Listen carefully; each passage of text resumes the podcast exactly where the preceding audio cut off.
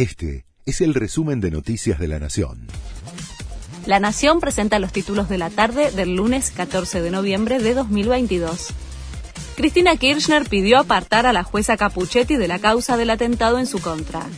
La vicepresidenta argumentó el pedido al asegurar que la magistrada actuó de manera negligente, con mala fe, con manifiesta parcialidad, sin querer investigar las pistas que aportó el kirchnerismo y que apuntan a Juntos por el Cambio y a agrupaciones de ultraderecha como parte del plan de ataque. El fiscal de la causa vialidad rechazó el pedido de nulidad de las defensas.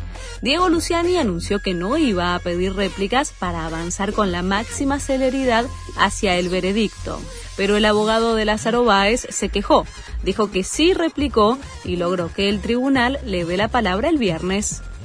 Los piqueteros se reúnen hoy para definir un plan de lucha y cortes para las próximas semanas. Las organizaciones sociales analizan el cumplimiento de las promesas por parte del gobierno de enviar partidas alimentarias a los comedores populares. Además, cuestionan la auditoría que se mandó a hacer sobre los planes sociales y la decisión de no renovar los programas que se den de baja ni abrir nuevos cupos. Alberto Fernández está en Bali para participar del G20. En el marco de la cumbre tendrá una bilateral con su par chino, Xi Jinping, con el príncipe de Arabia Saudita y con la titular del FMI, Cristalina Georgieva.